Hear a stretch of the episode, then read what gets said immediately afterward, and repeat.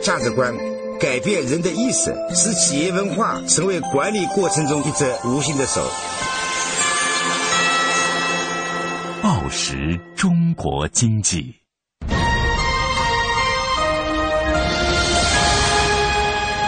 经济之声。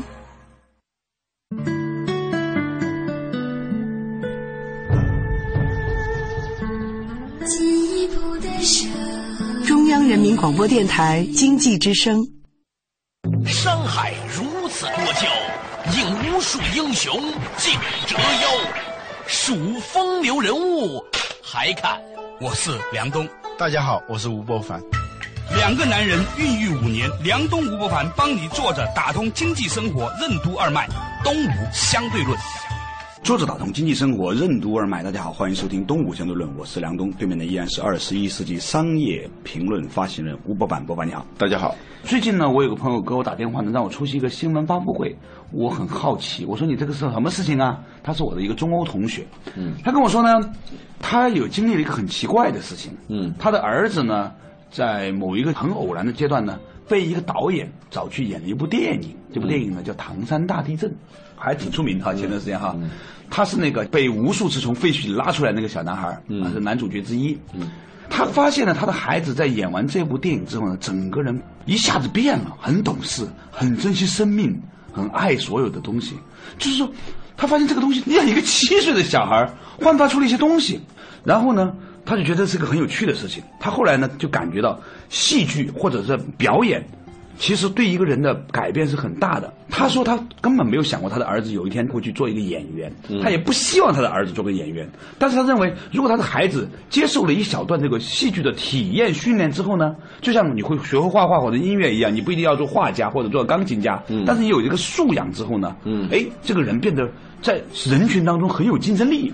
嗯，于是他就想做一个公司啊，就帮助培养那些将来不会做演员的普通人，了解戏剧。嗯，结果呢，他发现，在澳大利亚居然有家公司做了五十年干这个事儿，很成功。嗯，他就把这个模式整个移植到中国来，做了那么一家公司。嗯，我那天去看的时候呢，他正好在那个北京的史家小学呀，他们的那个课程我体验过一次。你知道一帮小朋友演什么呢？演一颗洋葱。然后呢，大家被装到披萨饼里面的感觉，然后进到微波炉里面，然后呢，所有的人要体验你怎么做个洋葱，然后慢慢慢被微波炉叮热了以后，就说你要带入进去，感受到自己作为一个洋葱的感觉。嗯，哎，我旁边观察这个事情，我觉得很有趣，因为它展示了一种可能性，这种可能性就是一个人如何可以借由。表演和扮演这种事情，来拓展自己的心智，成为一个更全面和丰富的人。嗯，你说了这个东西，还真是一个很深刻的一个心理学问题啊。最近有一本通俗心理学，嗯，它讲的呢，其实跟你刚才说的这个现象很相似，就是人进入到某种角色里头，刚开始是被动的进入到一个角色里头，对，去表演一个东西，但是时间长了，就是假戏真做。他说的是。这样一种现象，就人格塑造里头，它有一种假戏真做的普遍的规律。比如说，一个班里头会管理的老师，他往往请那个最调皮的同学啊，最调皮的来当班长或者副班长，他立即就会变一个人。嗯，他一旦是从一个捣蛋鬼变成一个被招安了啊，招安这个时候他就是会比别人更那个遵守纪律，因为他强烈的在。暗示自己，在强迫我是个班干部，我是个班干部，甚至还会打小报告的事情，他 还会干出来。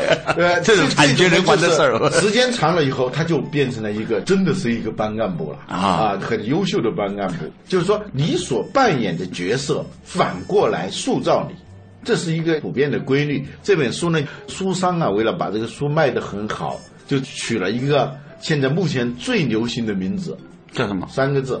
正能量，对呀，嗯，所以呢，我那朋友在聊到这个事情的时候呢，他们就说到说，其实，在西方也发现了这样一个问题，他们虽然没有中国那么极致，只有一个哈，嗯。但是呢，人口也越来越少。我问过他们一些国外的朋友，他们生孩子的原则是 everything，嗯，，or nothing，就要不呢就不生，嗯，要不呢就生好几个，嗯，这样呢，他就是觉得这个孩子才是健康的，嗯，生一个的。他们不干，嗯，因为一个你就等于是他的角色是没有分配的嘛，嗯，你发现家里头老大的性格，嗯，老二的性格，老三最后老小的性格。一般老二的性格比较，就如果有三个孩子的话，老二性格是比较尴尬的。但是老二成才的可能性比较大，你知道吗？啊，他既演了弟弟，又演了哥。对他就是上上下下，他不像老大那么跋扈啊，也不像老幺呢那么骄纵。嗯，他要上上下下，要平衡平衡啊，不是说他的基因里头有这个东西，嗯，是因为他的那个剧本的那个角色啊，在家庭里头天天上演的这个角色来塑造着他，最后他形成了这样一个性格。所以老大适合做领导者，老二适合做。管理者，嗯那老三呢？适合做消费者。最害怕的就是独生子女啊，他几乎是把老大的缺点、老二的缺点和老幺的缺点全部生，那就很可怕。所以，一方面是这样的一个情景，另外一方面呢，我们觉得说，其实戏剧扮演里面还有一个很有趣的一个现象，就是我们大部分的人只会用一种角色来说话。嗯。但是如果当你扮演一个不同角色的时候呢，你突然瞬间产生了一种。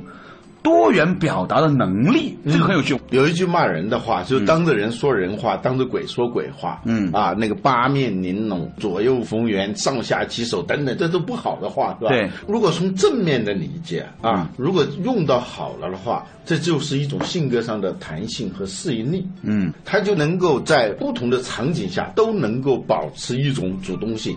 有的人他长期扮演一种角色以后，一旦处于另外一种角色的时候，他完全。惶惶不可终日、手足无措的那种状态，嗯，就是说那种通俗的小说，它往往是给某一类人看的，嗯，让他们去咀嚼自己，就是说在别人的故事里流自己的泪，嗯，这是那种通俗小说经常会这样写的。而好的、伟大的小说，它恰恰不是这样的。他让你领略到的是不同的人生境界，就每一个人，每一个角色，他最终的是重新能够塑造你，能够让你从你日常的这种状态里头跳出来，进入到一个更高的境界里头的这样的文学作品和戏剧作品。比如说最近在演的那个《悲惨世界》，嗯，很多人看了以后都会呃在里面找到一个自己。对，不同的人、不同阶段的人、不同层次的人，嗯，都在同一个电影里面找到自己。嗯，那我觉得说它的丰富性和多元性，嗯，以及它的这个容纳性，嗯，就慢慢呈现出来了。所以其实他们还说这个戏剧教育和教育戏剧的区别，嗯啊，这个东西呢，我觉得很有趣。所以呢，今天我们继续探讨作者打通经济生活，任督二脉，东吴相对论。戏剧表演为什么能拓展一个人的心智能力，塑造一个人的性格气质？为什么你所扮演的角色会反过来塑造你？有经验、懂管理的老师为什么总会让最调皮的学生做班长？在有三个孩子的家庭里，为什么通常老大比较跋扈，老幺比较骄纵，而老二成才的可能性最大？长时间扮演一种社会角色会对一个人的性格产生哪些负面影响？为什么说通俗小说往往是给某一类人看的，而伟大的文学作品则能令所有人在领略不同人生境界的同时塑造自己？欢迎收听《东吴相对论》，本期话题：人间是剧场。作者打通经济生活任督二脉，大家好，欢迎收听《东吴相对论》，我是梁东，对面的依然是二十一世纪商业评论发行人吴伯凡，伯板你好，大家好。之前呢，我们讨论了一个话题啊，就是说呢，现在呢，在国内呢开始兴起了一种所谓的教育戏剧的一个模式。啊，戏剧教育呢和教育戏剧呢是不太一样的啊。像中央戏剧学院那叫什么啊？叫戏剧教育。对，让你去学做一个演员，演做一个演员，把戏剧作为一个专业。对，教育戏剧呢，它是要通过这种戏剧的表演啊，角色的代入，嗯，来对你的个人的性格、气质，甚至知识能力，对，进行一个重新的塑造。对，这让我想起了很多年之前呢。我在离开凤凰卫视，即将要加入百度的时候呢，一种惶惶的焦虑。嗯，那个时候呢，就是说我怎么办呢？我是以前是一个媒体人啊，我突然到一个企业里面去做高管，我怎么办呢？然后我呢去请教了一些老师，结果有一个老师给我讲了一句话，给我讲的很有意思。嗯，他说。你知道吗？美国历史上最伟大的总统包括里根。嗯，里根在作为一个演员，并不是一个很成功的演员。嗯，但是他作为一个总统，却给人们留下了极其深刻的印象。许许多多人认为他就是真正的美国总统的样子。嗯，对，说到里根啊，最近有一部美国的电视剧里头，嗯，就是写八十年代的一个美剧啊，嗯。啊，女主人公就是以我们的总统，就他那个时代的总统为榜样，嗯，那个时代总统就是里根，嗯，里根呢，他刚开始出现在政坛的时候，尤其是像我们中国人对他不了解，就觉得美国的政治挺乱套的。啊，连个演员都能做总统，一个三流演员啊，能够做上总统，但是侯宝林先生还活着嘛，他说做演员啊，要比做总统要难，因为一个三流的演员都能做美国总统啊，而且是一流的总统。呃，后来我看了一些关于里根的传记文章以后呢，我就发现他真的是不简单。里根他有很多经历，比如说他在整个好莱坞，嗯，他虽然是个三流的演员，但是他组织能力非常强，嗯，他能够在演员当中有很大的影响力和感召力。后来他还做过一个职业很有意思的，就是通用电气啊，他在那个公司做那个公司的新闻发言人。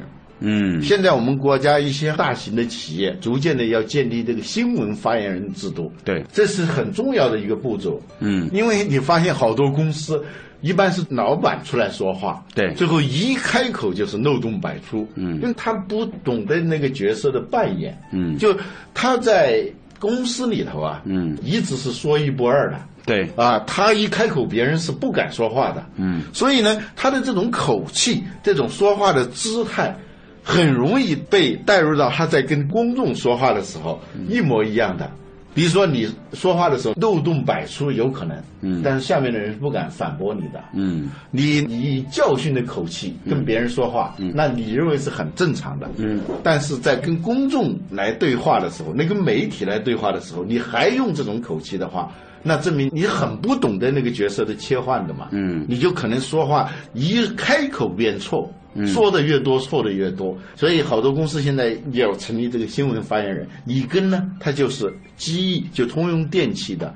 新闻发言人，嗯，这个新闻发言人的最重要的功夫是 communication，是沟通，嗯，就是跟别人之间的沟通。而作为一个演员，他不是说自己在那儿演的，一个他要跟这个剧本里头各个角色之间，他要充分的入戏，嗯，他要了解对方的情感诉求啊，那些隐性语言、那些潜台词，你都要很清晰的把握啊，然后做出适当的反应。最重要的是，你还要想象一个潜在的观众之间，你跟他是一种什么样的反应。所以呢，他的这种沟通能力，最后当他这个角色挪到通用电气的新闻发言人的这个角色的时候，非常好。嗯，就是说他在。公众场合的那个演讲能力，嗯，完全培养出来。嗯，我们都知道这是一个大众沟通的时代哈，嗯，尤其是越来越多的投票机制，类似于像微博啊、微信啊这种投票机制呢，让一个人你如何向大众说话，而不是向一个人说话的能力呢，就变得特别重要了。对，关键是呢，你知道在戏剧训练当中啊，他有些很有趣的手段，这些手段呢，很很想跟你聊一下。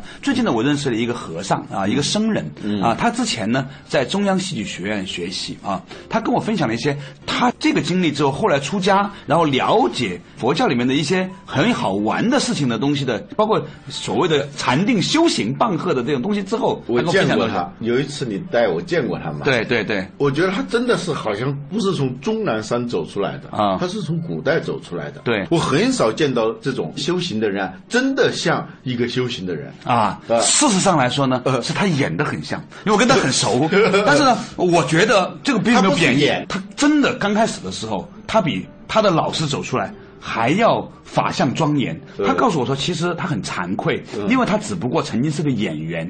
他开始的时候呢，他比别人演的更像一个古代的，就是你想象当中的僧人的样子。啊但是呢，我并没有贬义的意思。嗯他跟我说，他说实际上在他们这样一个领域里面，你知道有个人叫蒋扬金泽中产仁波切吗？他写过一本书，叫《人间是剧场》哈。其实你借由扮演一个东西，最后你会成为这个东西。嗯，你借由扮演一个人，你就最后成为一个人。你扮演一个好人，扮演了一辈子。如果你每天。二十四小时，每年三百六十五天，是吧？一百年你都扮演一个好人，你怎么会不是一个好人呢？那个陈小旭去世的时候，很多人认为他是入戏太深嘛。哦，对对对，就是因为《红楼梦》的原因是吧？林妹妹，她也就演过那一部戏，她一直沉浸在那个里头。就是我们从一开始说的那本书，就是你所扮演的角色，最终会塑造你。呃，表面上我们一说哪个艺术家是他塑造了某个角色，嗯，不对，嗯，是那个角色最终塑造他。对啊，就是说我相信。梁朝伟在拍那么多的那个王家卫的电影之前，他不是今天我们所说的梁朝伟，对吗？嗯，你看过梁朝伟当年在 TVB 做活动的时候，那个穿着红色的、绿色的裤子，然后呢 跳来跳去的样子吗？我告诉你，我看过，但完全不是现在的梁朝伟。我相信是因为王家卫让梁朝伟演了这些戏之后，最终让梁朝伟定型成现在的梁朝伟。然后呢，梁朝伟也享受了这个过程，然后就形成正教效应，最后强化了。他是一个正反馈，对。行的，他扮演这个角色啊，以至于别的导演演这个角色，对，他就会自我也要求你要演成这样。对，就是我 你怎么演的不像梁朝伟呢？调 皮捣蛋的一个小男孩，他当班长以后的那个是一样的。对啊，他当班长以后，他是个正反馈吧，不停的，他越来越像班长。啊，后来发现那个老师果然英明哈，这就是国际章。为什么国际章成为国际章的原因是吧？因为他开始的时候就在国际导演面前演戏，《东吴相对论》。观察生活，释放天性，为什么是戏剧的主要功能？教育戏剧和戏剧教育有什么区别？西方国家的公益组织和商业机构是怎样通过教育戏剧帮助人们塑造人格、培养气场、赢得尊严的？为什么说中国人擅长驯化和听话，却缺乏介于忍气吞声和撒泼蛮缠之间有理有利有节的表达和沟通的能力？什么是表演的正反馈？文章知道为什么就是观世音菩萨。欢迎继续收听《东吴相对论》，本期话题：人间是剧场。作者打通经济生活任督二脉，大家好，欢迎收听《东吴相对论》，我是梁东，对面的依然是二十一世纪商业评论发行人吴伯凡，伯凡你好，大家好。之前呢，我们讨论了一个话题啊，通过这个角色的扮演呢，可以塑造一个人格啊。那现在呢，已经把它变成了一种产业了。现在很多公司不是中国，对，你说是澳大利亚有，嗯，我听说的呢是英国也有这样的组织，对，而且呢，它是一家什么组织？是一个公益组织，嗯，就他做什么东西呢？现在他在中国做一个试验，就是有一些人。呢去英国留学以后，嗯，接触了这个组织以后呢，觉得很有趣，就把他们这个理念复制了，就回来做一件事情，就到那个一些女工很多的那些制造企业，比如珠三角，你想同一性别的人太多的地方，他生活是很沉闷的，呃，或者说是很单一的。他们首先一件事呢，就是要。改变他们的那种状态，就让他们或者是用一个简单的剧本，或者是发动他们自己去编一些剧本，嗯，然后分别去扮演那些角色。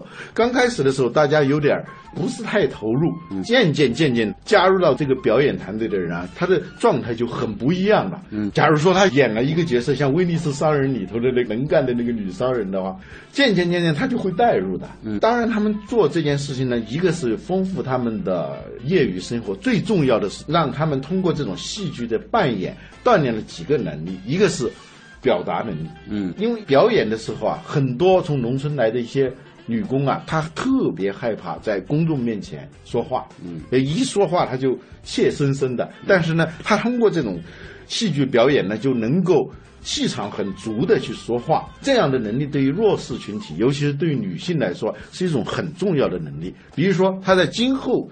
人生道路上，他遇到一些跟人发生纷争的时候，啊，有的是工作上的，你说在职场上，老板亏待了他，或者是在家庭当中，如果没有这样很好的表达能力的话，他会走两个极端，要么呢就是忍气吞声，嗯，要么呢就是撒泼，因为他不会表达，这就是为什么你观察很多小孩子啊，他为什么会哭呢？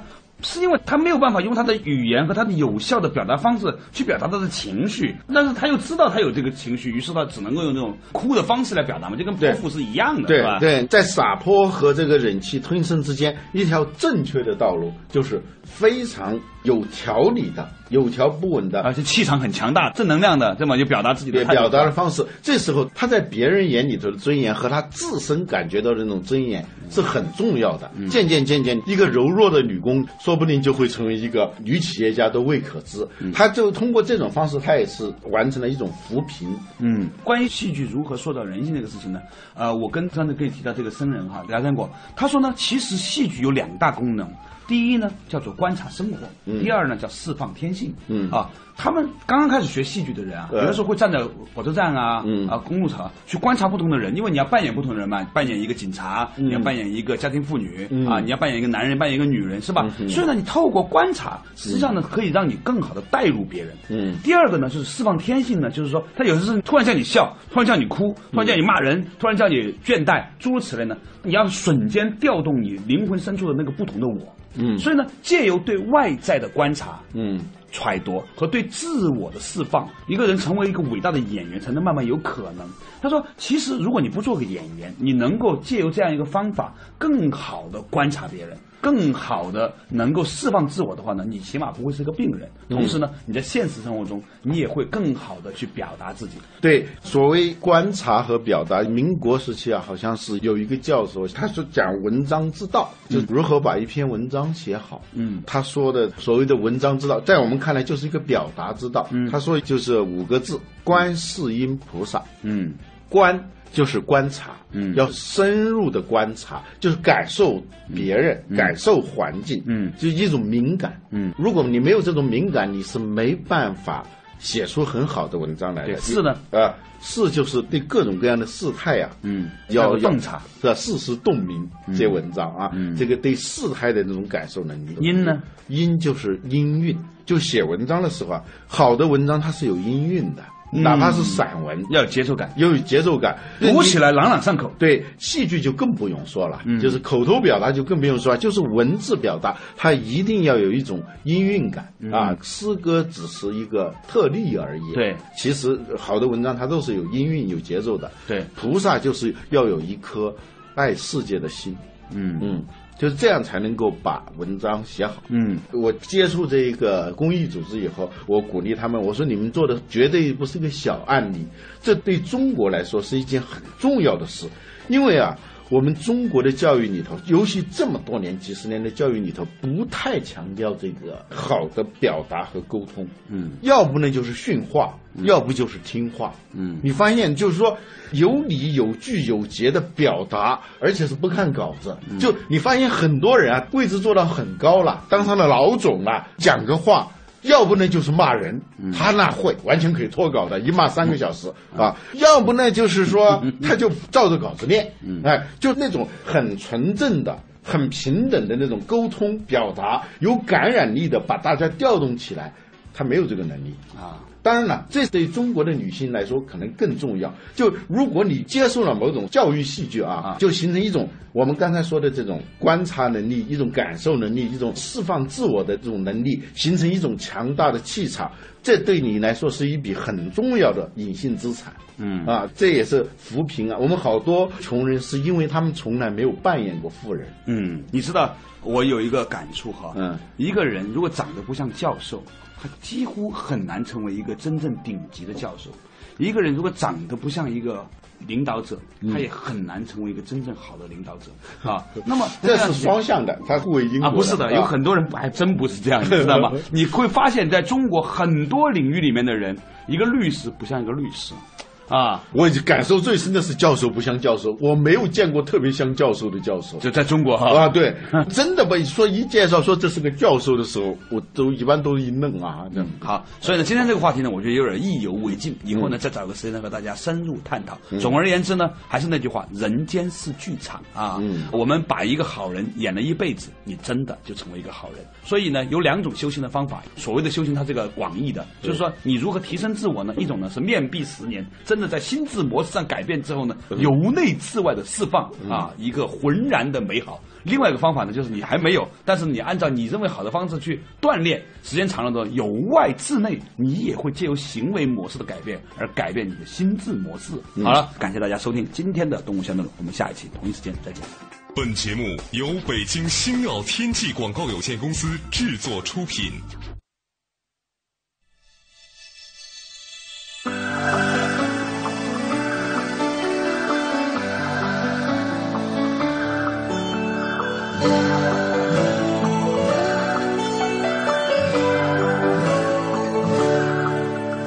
我想过一件事，不是坏的事。